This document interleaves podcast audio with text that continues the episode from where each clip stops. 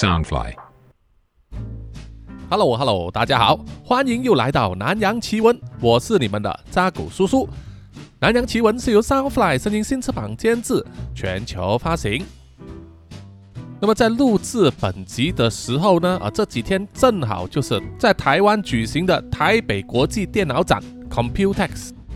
这个展览呢，对叔叔来说有一定的意义，因为在十几年前呢，叔叔还在这个媒体公司上班的时候啊，当时我就曾经担任啊马来西亚其中一本山西电脑杂志的主编。啊，我不大清楚是哪一个年份呢？当时呢，叔叔确实是有受邀，连续去了两次啊，也就是两年的 Computex，当时还是获得 MSI 维新科技赞助的啊，非常感谢他们。那么去 Computex 呢，也算是叔叔人生之中啊第一次去那么大型的国际展览啊，真的是扩大了叔叔的视野啊，看见了很多新的产品。学到了很多新的知识，同时当然也获得了各家厂商的这个热情招待。对于当年的叔叔的收入还不是很高的时候啊，能够享受到各大厂商提供的福利呢，真的让人感到非常开心和幸福啊！现在呢，叔叔是透过 YouTube 啊，看那些外国的科技博主呢啊，在会展上啊介绍一些新的产品。我希望有一天呢，叔叔能够自己啊去看这个会展哈。好，让我们回到夜勤警署的故事里面，在一个平静的小镇里面，担任菜鸟警察的啊林以乔，他们镇上的破旧警局呢啊就要关闭了。原本以为收拾完毕之后呢，隔天呢啊只需到新的警署报道就行了，结果没有想到的就是啊，其中一位前辈呢啊叫做华仔，就带了一位闹事的流浪汉来，把他关在警署的扣留室里面。搞得他们那天晚上啊，必须要有人留下来。那么这个职责呢，一般上就会推给他们的菜鸟啊。这一次呢，就推给以乔的同事啊，同样是菜鸟的豆皮。到了当天傍晚六点钟左右啊，他的前辈们全部都下班了。以乔就劝说豆皮呢，马上开门啊，放那个流浪汉走吧。不过豆皮呢，就非常听从命令啊，想要到七点三十分才放人。而以乔就很有义气的说，他现在呢就离开警局，回去家里吃晚饭，再带饭盒来给豆皮，并且也很好心的多做一份给那名流浪汉，要让他吃饱肚子再走。于是啊，当李乔骑着机车离开警署之后，走在安静的乡间马路上啊，就让他遇上了一辆不知道为什么失控呢撞到旁边路牌的警车。啊，他上前去查看，才发现呢，警车里面开车的是一名全身是血的警察，而车后座还躺着一个昏迷的人。以乔所不知道的是啊，这名警察刚刚从一场奇劫行动中啊侥幸的逃出来啊，因为他车后面载的是一名要押解去监狱的连续杀人犯兼狂热的邪教崇拜者吉米。而他们之前在押解途中呢，就遇上了 Jimmy 的姨丈 Colin、姨妈 Vina，还有三名女儿 April、May、June 呢。他们半路拦截，还杀了好几名警察。当他们洋洋得意，以为救出了吉米之后，没想到其中一名警察呢还没死，而结果打昏了吉米啊，放在车内，还开枪打伤了 Colin。啊，不过那名警察呢也被 j 刺了一刀啊。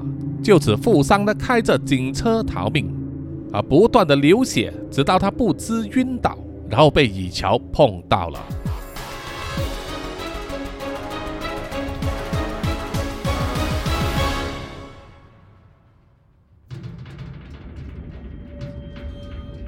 豆皮坐在啊即将关闭的老旧警署的前台，看着他的书。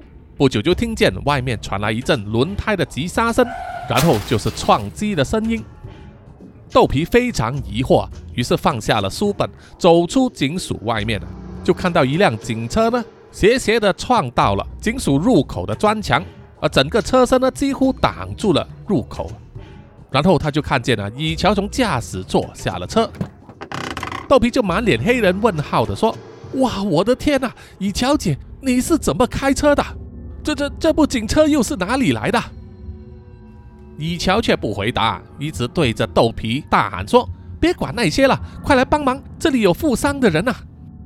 豆皮听了之后啊，马上点头啊，走上前去帮忙，帮助以乔呢，把坐在副驾驶座、全身是血的警员呢拖出来，把他放在警署门前的一堆草地上，然后又从车后座拖出了另外一个陷入昏迷的年轻人，同样也让他躺在草地上。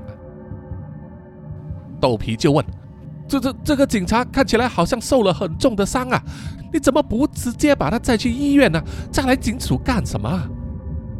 以乔啊也是有点惊慌，但他依然非常努力的压抑自己的情绪啊，回答说：“嘿，我当时哪里想到那么多？我在回家的半途发现他们的，我觉得离警署比较近啊，就就先开过来了。而且我怕我一个人搞不定，有多你一个人的话，可以帮忙照看嘛。”豆皮紧张的双手都颤抖了，他问说：“那那那我们现在该怎么办呢？马上打电话通知六叔吗？”以乔检查那位受伤的警察的身体啊，啊，当撕开他的上衣的时候，就发现他右边的腹部呢，啊，有一道伤口不断的在流血。于是以乔呢，马上用双手按住那个伤口，希望能够帮忙止血，然后对豆皮说：“你先去里面帮我拿药箱来。”然后就通知六叔，或者是三哥，或者是谁都好了，叫他们回来帮忙啊！豆皮点了点头，转身就去寻找药箱。当以乔正在忙着帮受伤的警员按压伤口的时候，他并没有注意到自己身后躺在地上的那个年轻人啊，也就是吉米了，正在慢慢的苏醒，睁开了眼睛观察四周。很快，吉米的意识恢复了大半。但依然感到头痛欲裂，他也看清楚了身边的状况，就是隔壁呢躺着一个之前被他勒脖子的警察，而现在有一个女警正在背着自己啊，一直在帮他按压。吉米小心翼翼的、不动声色的伸出手啊，在身边周围摸索，很快就给他摸到了一块啊巴掌大小的石头，他把石头握在手上。然后慢慢的起身，准备用手中的石头攻击背着他的乙乔。千钧一发的时候啊，警署的门打开了，啊，豆皮呢匆匆忙忙的拿着一个药箱回来，没想到居然还有多一名警察，让吉米呢不敢下手。他急忙把手中的石头呢放进衣袋里面然后装成刚刚苏醒的样子。豆皮啊，放下了药箱，在乙乔的旁边，然后赶忙走过来啊，查看吉米的伤势。他问他：“哎，先生，你没事吧？哎呦，你的头上流血了，让我看看好不好？”而吉米啊，确实感到头痛，只是没想到啊，有流血了。他就想到很可能是之前被那名警察用手枪的枪柄敲击啊导致的。于是他继续的装懵懂、装痛，发出了痛苦的呻吟。先观察一下再说，然后心中一直在盘算着这两名警察到底知不知道他是一名逃犯的身份呢？豆皮从药箱里面拿了一块纱布啊，按压在吉米头部的伤口上，然后对吉米说：“没事了哈，没事，只是有一点出血而已。你先按住这块纱布啊，对，就是这样子。呃，我叫做豆皮啊，请问先生怎么称呼呢？”吉米犹豫了一下，然后才回答说：“呃，我姓叶，叫我阿叶就好了。”这个时候啊，以乔喊着：“豆皮啊，快过来帮我按压一下。”豆皮听了，就对吉米说：“好，那么阿叶，你的伤并不重啊，你先坐在旁边休息一下，让我们先照看那一位受伤的同事哈。”然后豆皮呢就走过去以乔那里啊，帮忙给那位受伤的警察呢包扎伤口。希望能够尽快止血，保住他一条命。眼看两名警察呢，并没有空把注意力放在自己身上，于是吉米慢慢的站起身，确认一下自己的位置是在一间陌生的老旧警察局。他不知道警局里面还有没有其他警察，于是啊，他就不动声色的慢慢往警署的入口移动，想要尽快逃走。但是很快他就发现了入口被那一辆。警车呢挡住了大半，如果他要离开的话，要么就是透过车厢穿过去，要么呢就要爬上车顶跨过去。啊，但是这些动作都太大了，很可能会被发现了。当吉米还在犹豫着的时候呢，以乔已经给那一位受伤的警员的伤口呢包扎好，就转头对吉米说：“哎，你叫做阿叶是吗？过来帮忙啊，帮我们把他抬进去里面啊！”吉米啊，眼见自己的一时三刻逃不掉，于是只好顺势而行了，就走上前去帮忙以乔和豆皮呢抬起了那位受伤的警察，进去了老旧的警局里面。并且让他躺在会议室的长桌上，好让那名警察躺好之后啊，以乔、豆皮和吉米三个人呢都已经累垮了，全身是汗啊，不断的在喘着气。不过吉米在进入警察局的中途呢，已经观察到啊，这间警察局呢很可能只剩下眼前这两名警察，而且这两人可能并不认识他，因此行事啊是对他非常有利的。这个时候，以乔突然间就问起了吉米：“哎，叶先生，你到底是为什么会坐在那辆警车上的呢？”啊，吉米这下子被问倒了，一时之间不知道该如何回答，因此就乱掰一个剧本啊，说：“哦，呃，说起来呢，我记得我之前好像是在开车的时候，看到路边有人抛锚了，就下车去看要不要帮忙。”结果对方对我不怀好意，要绑架我，还把我打昏了。之后的情况我就不知道了。醒来的时候就躺在你们警局门口了。我想可能是那位警察救了我吧。以乔和豆皮听了之后啊，不断的点头啊。不过他们到底相不相信吉米所说的呃一面之词呢？啊，吉米心里也没有底啊。所以他在说话的时候呢，就借故在会议室里面走来走去。然后顺手牵羊的拿了一支原子笔啊，握在手中。这个时候，以乔就问：“哎，豆皮啊，你刚才有没有去通知六叔和其他人啊？”豆皮这个时候才跳起来说：“哦，我刚才只是记得去找药箱，忘了去通知六叔啊，我现在就去哈。”于是豆皮呢就匆匆忙忙的跑出了会议室。居米就问以乔：“六叔是谁呀？”以乔一面擦着汗啊，一面回答说：“哦，六叔是我们的警长，他虽然已经快要退休，呃，几乎是不问世事了。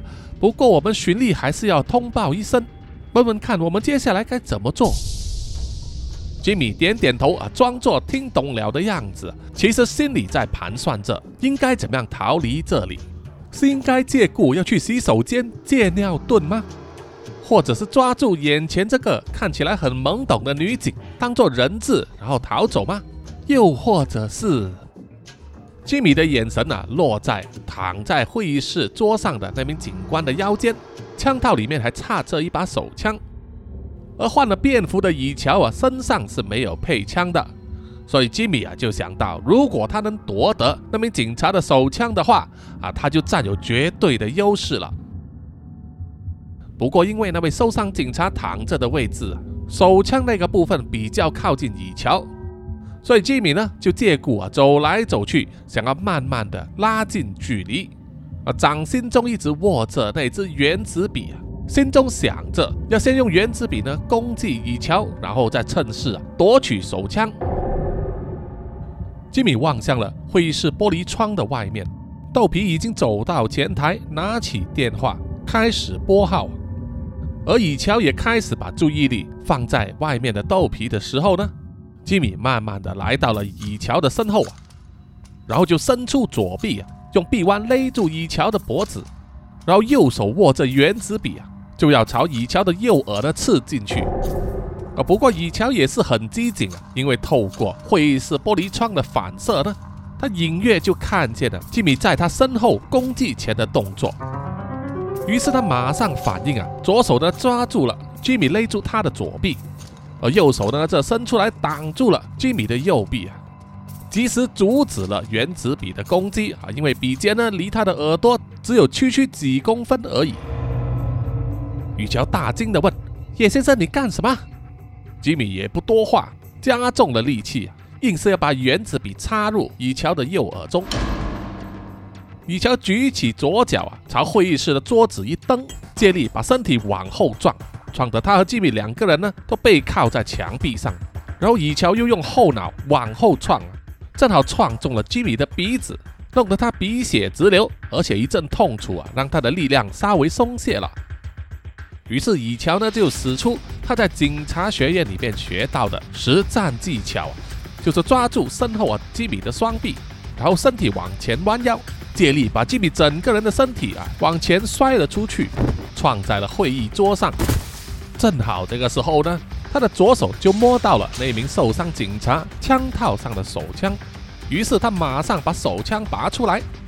以乔见状之后啊，马上转身跑出了会议室。吉米随即向他开枪，不过呢，子弹只是打碎了玻璃。以乔已经飞扑啊，趴在地板上躲开了子弹。吉米用有点踉跄的脚步走出会议室，想要趁胜追击，结果没想到啊，躺在地板上的以乔手上已经拿着一个灭火器啊，向他喷射白色的粉末。吉米被白色的粉末弄得一时之间张不开眼睛。但是依然扣下扳机啊，再开枪。所幸这一枪呢，只在以乔的身边擦过，没有打中他。雨乔随即啊，拿着手中的灭火器冲上前，打在吉米握枪的手上啊，痛得他放开了枪，然后再使尽全力一摔，把灭火器砸在吉米的头上啊，打得他倒在地上啊，然后晕倒过去。短短的几秒钟。雨乔感觉自己啊，就像是在生死关头转了一圈回来。如果不是自己受过训练的，再加上自己的敏捷和机智的反应，否则啊，自己的下场难以想象。而在前台，终于拨通电话给六叔的豆皮，突然间听见了枪声，还有玻璃碎裂的声音，整个人吓得目瞪口呆，全身僵直，手中一直握着话筒。话筒另外一方传来了六叔的声音。问他到底发生了什么事？不久之后，气喘吁吁的以乔一手握着手枪，才走了过来，接过了话筒，对六叔说：“哎呀，六叔，说来话长啊。总之，现在警局里面有一个受重伤的警察，还有一个不知道为什么攻击我的嫌犯，你们快点来吧。”说完就盖上了话筒，然后把手枪交给了豆皮。因为透过电话之中听见了枪声，然后又听到以乔形容的情况啊，年老的警长六叔觉得事情并不单纯，于是就亲自拨电话呢给所有人，命令他们一定要回来警局待命。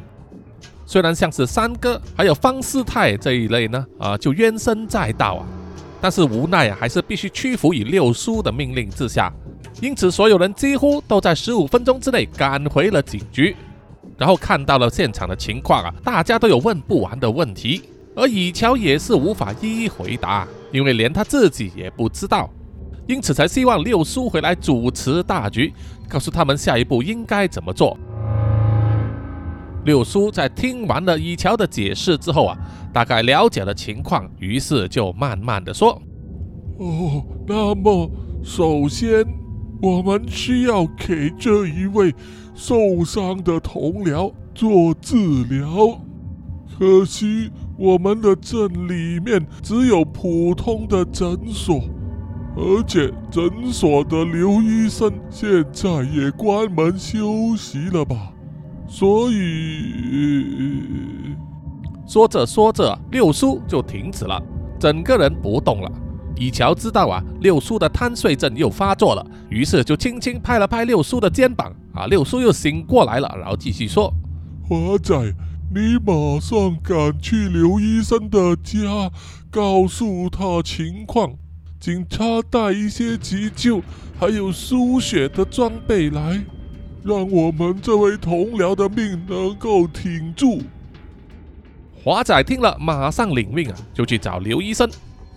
然后六叔又对以乔说：“以乔啊，你做的很好，值得嘉奖。”以乔获得六叔的称赞啊，有点腼腆又脸红的笑起来，点头表示感谢啊。而豆皮就在旁边不断的拍掌，而三哥这目无表情啊，他一心只是想着什么时候能够回家。就只有方师太啊，扁着脸，翘着嘴巴，一副又羡慕又妒忌的样子。六叔继续问：“那个攻击你的嫌犯现在在哪里呀？”以乔回答说：“哦，我把他打晕之后，关在扣留室里面。然后之前待在扣留室里面的那个流浪汉，我们是想要把他放了，不过我看他依然宿醉未醒，所以就让他躺在休息室的长椅上。”六叔看了看呐，啊，看见他们的休息室，也就是更衣室呢，那名流浪汉就躺在唯一的一张长椅上啊，呼呼大睡。啊，不过只要他没事就好了。所以六叔也是点头给予以乔赞许，说他处理得很好。六叔就说：“那么接下来我们就要搞清楚事情是怎么一回事。方师太。”你检查一下那位受伤的警察同僚，看他的警察编号，查一下他是属于哪一间分局、哪一个单位，正在执行着什么工作。查到了之后来向我报告。方世泰呀，一脸不爽的，只用鼻孔吹出一口重气呀，表示知道了，然后就去办事了。六叔又继续说。豆皮呀，这位受伤的同僚交给你照看，千万别让他死了。豆皮点头敬礼，表示答应了。然后六叔又对以乔和三哥说：“你们两个就负责去扣留室那里问那个嫌犯，看到底是怎么一回事，之后再来向我报告。”说完了，六叔就打了一个哈欠了，转身就要走回去他的办公室里面了啊，去小睡一回。以乔和三哥向六叔敬礼，表示了解，然后就一起前往扣留室。只见昏迷的吉米呢，啊，双手被以乔铐上了手铐，躺在地上一动不动的。三哥就问了：“你说就是这个家伙攻击你，还向你开枪？”以乔不断的点头回答说：“是啊，他手上拿着一支原子笔啊，想要瞄准我的耳朵刺进去啊！你看他多么的阴险呐！”三哥听了之后啊，忍不住在脑中想象啊被原子笔刺进耳朵的感觉，当时起了鸡皮疙瘩，于是就说：“看来这个家伙一点都不简单，必须要好好的审问呐！哎，你去拿一盆水来嘛，我们泼醒他。”雨乔点头啊，转身就去办了。而三哥呢，就去搬了一张木椅子来，放在离扣留室的铁栏杆有一个安全的距离啊，然后就坐在那里，心中开始想着要用什么方法对眼前这个昏迷的人呢，逼他招供。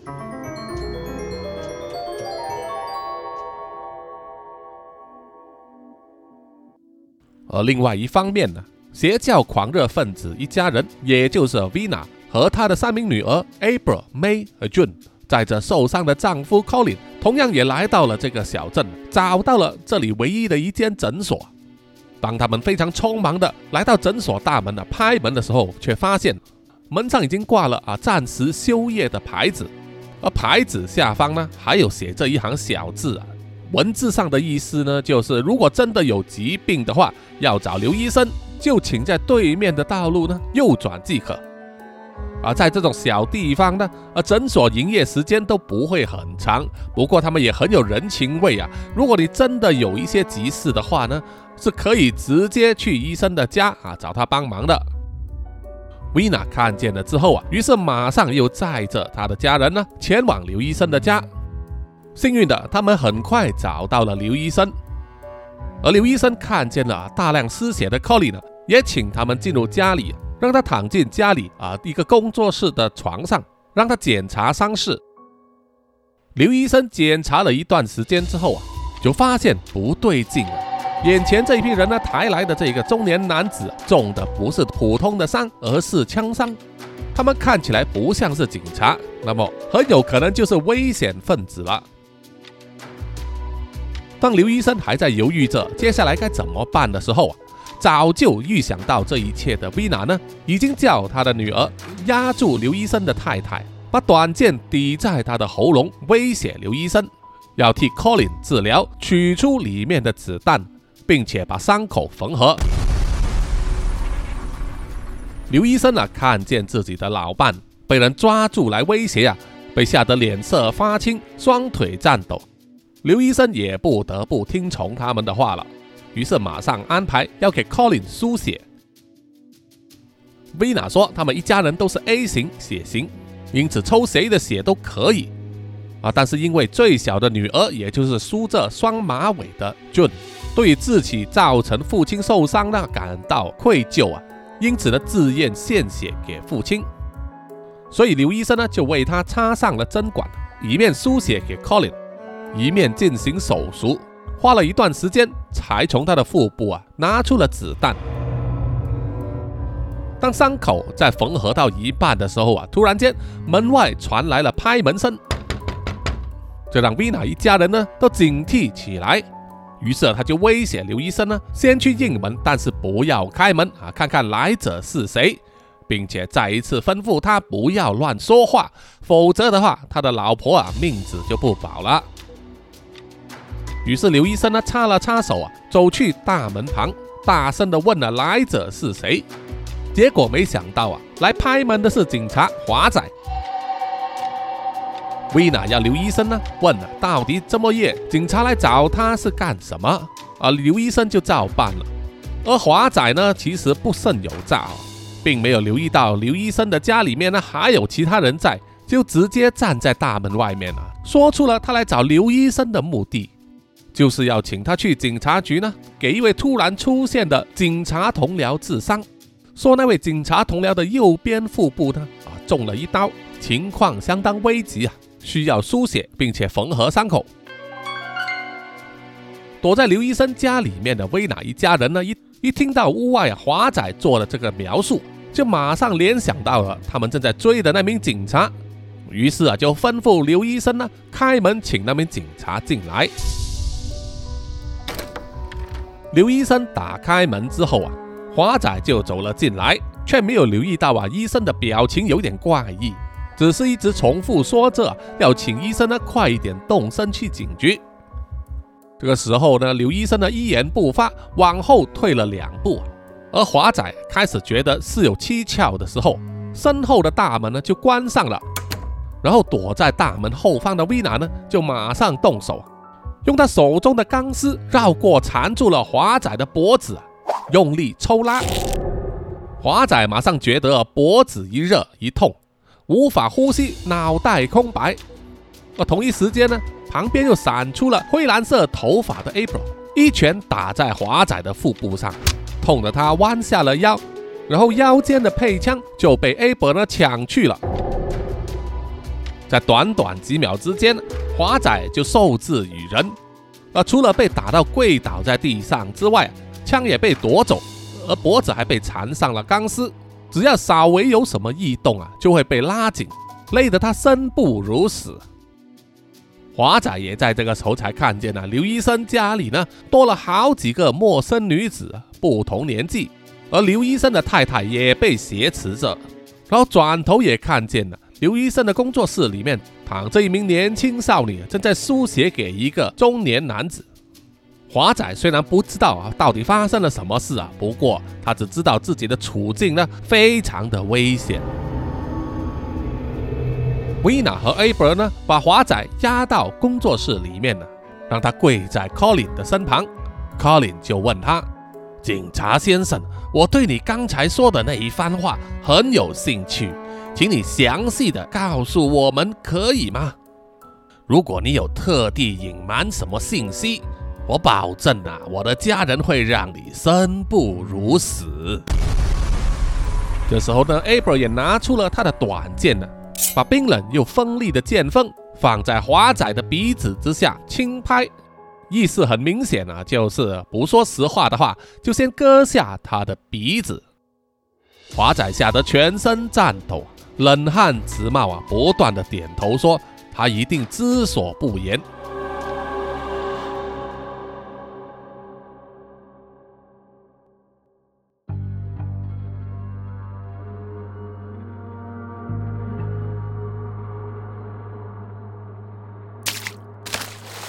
一盆冰冷的水迎头泼来，把昏迷的吉米呢泼醒了。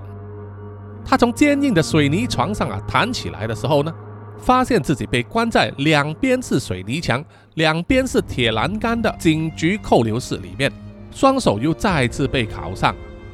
而铁栏杆外面呢，有两个人，一个是手上拿着水桶把自己泼醒的以乔。现在啊，他虽然依然穿着便服，不过腰间呢已经绑上了警察的腰带，上面有配枪、手铐以及警棍，颈项上还挂着一条啊警察识别证。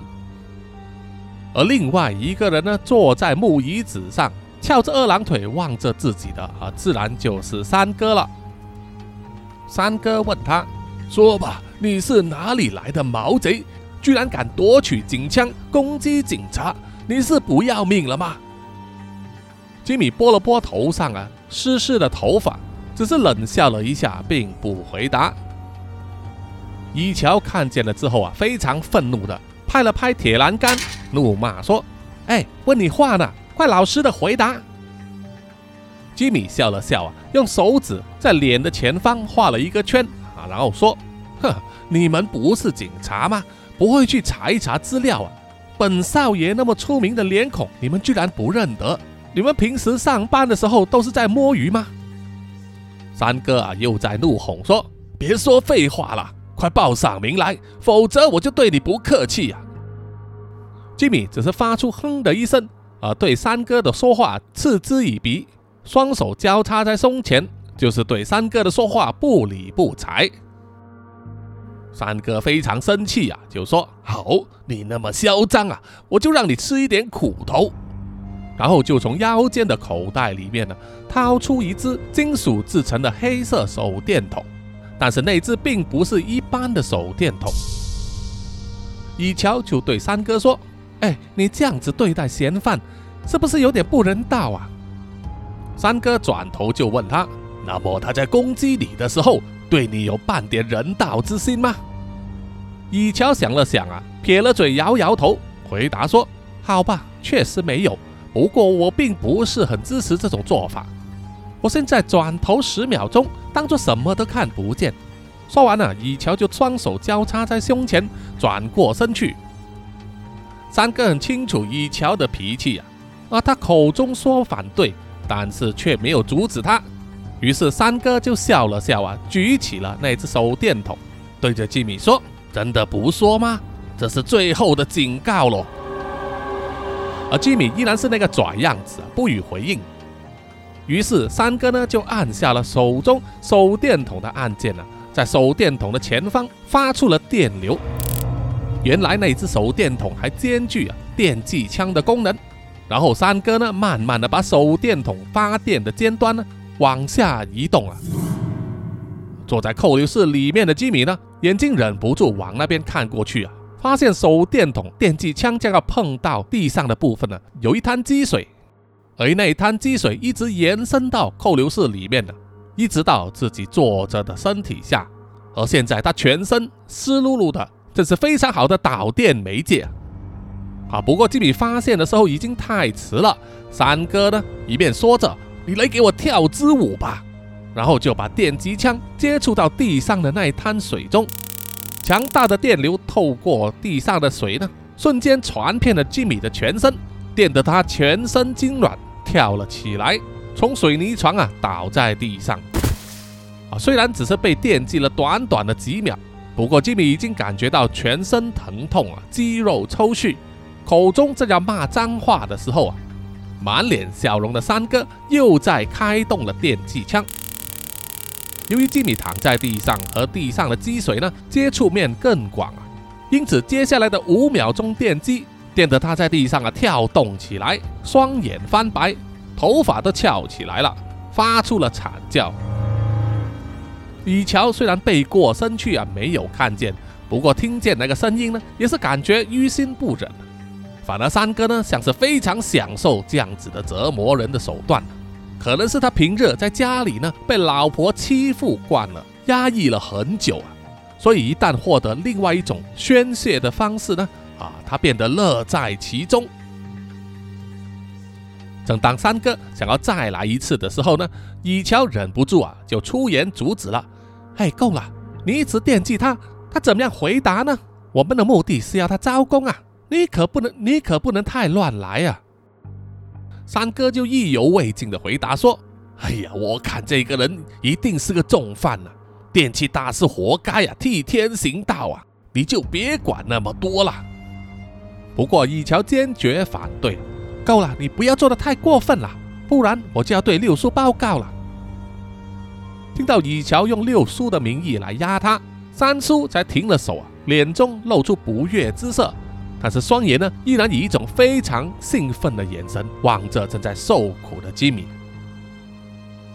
这个时候呢，豆皮就拿着一张纸呢走了进来，交给了以乔。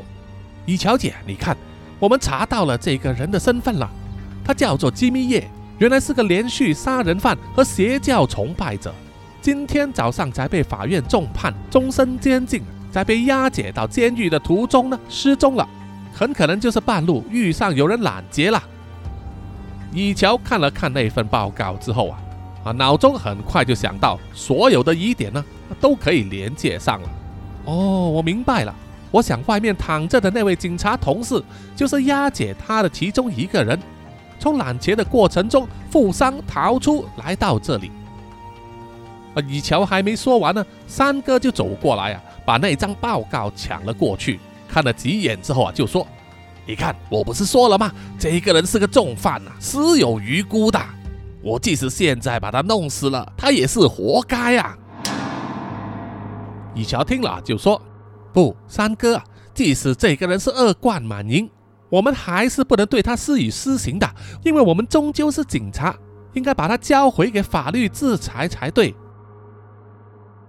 这时豆皮就说：“啊，对了，雨乔姐。”方世泰那里已经和总局联系上了，那里的负责人想要和你通话，了解一下你之前遇到的情况。雨乔点点头，就说：“好，那我过去接个电话吧。”三哥，我再一次告诉你，你可别把他弄死了哦。以乔临走前呢，不断的在警告三哥不要做的过火。三哥只是笑了笑啊，很敷衍的回答说：“啊，我知道了。”但是当以乔和豆皮离开了扣留室之后啊，他眼中又露出了兴奋的表情，准备啊再对吉米施行下一轮的电击之刑。这个时候啊，已经缓缓回过神来的吉米，就用愤怒的眼神盯着三哥说：“你这个王八蛋、混蛋警察，你要么就电死我，如果让我有机会出去的话，我一定会慢慢的折磨你。”让你求生不得，求死不能。三哥听了，笑了笑，说：“嘿嘿嘿，好啊，现在就看看是谁被困在牢笼里面的。”说完，又再次对吉米施以电击。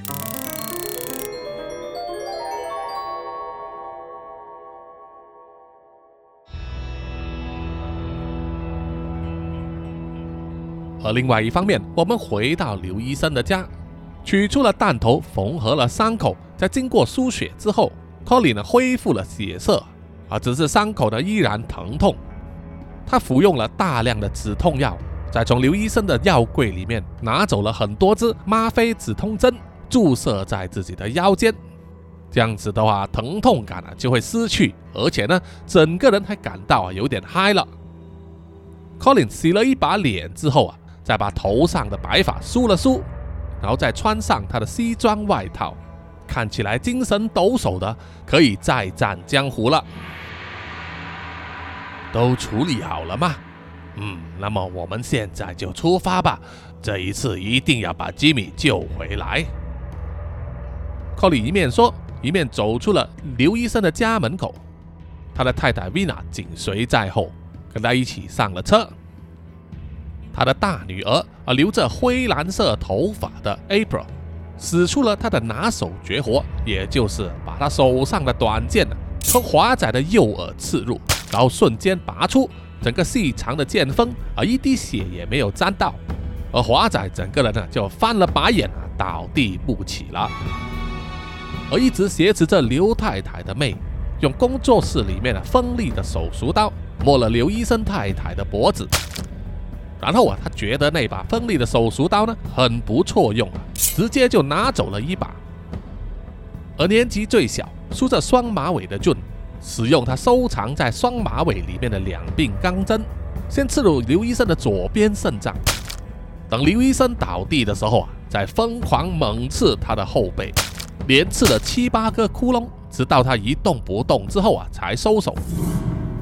然后他们三姐妹呢，就陆续上了车，开始往那间老旧的警局出发。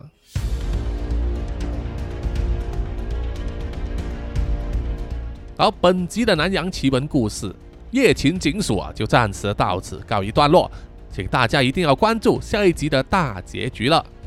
同时呢，也欢迎啊大家呢在南洋奇闻的 IG、YouTube、Apple Podcast、Mixer Box、Spotify。还有 Pogo FM 里面给叔叔留言点赞啊，谢谢大家。经济比较宽裕啊，口袋有零钱的话，也欢迎买咖啡赞助叔叔，让叔叔持续做好南洋奇闻这个节目。那么最后呢，请让叔叔念出所有赞助者的名单。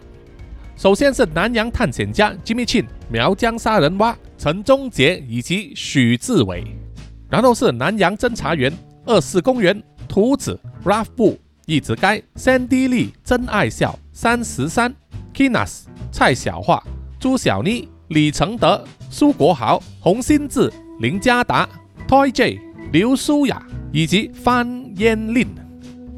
然后下一批呢是南洋守护者许玉豪彰化的 Emma 林奕晨玉倩妈咪还有 Forensic 叶。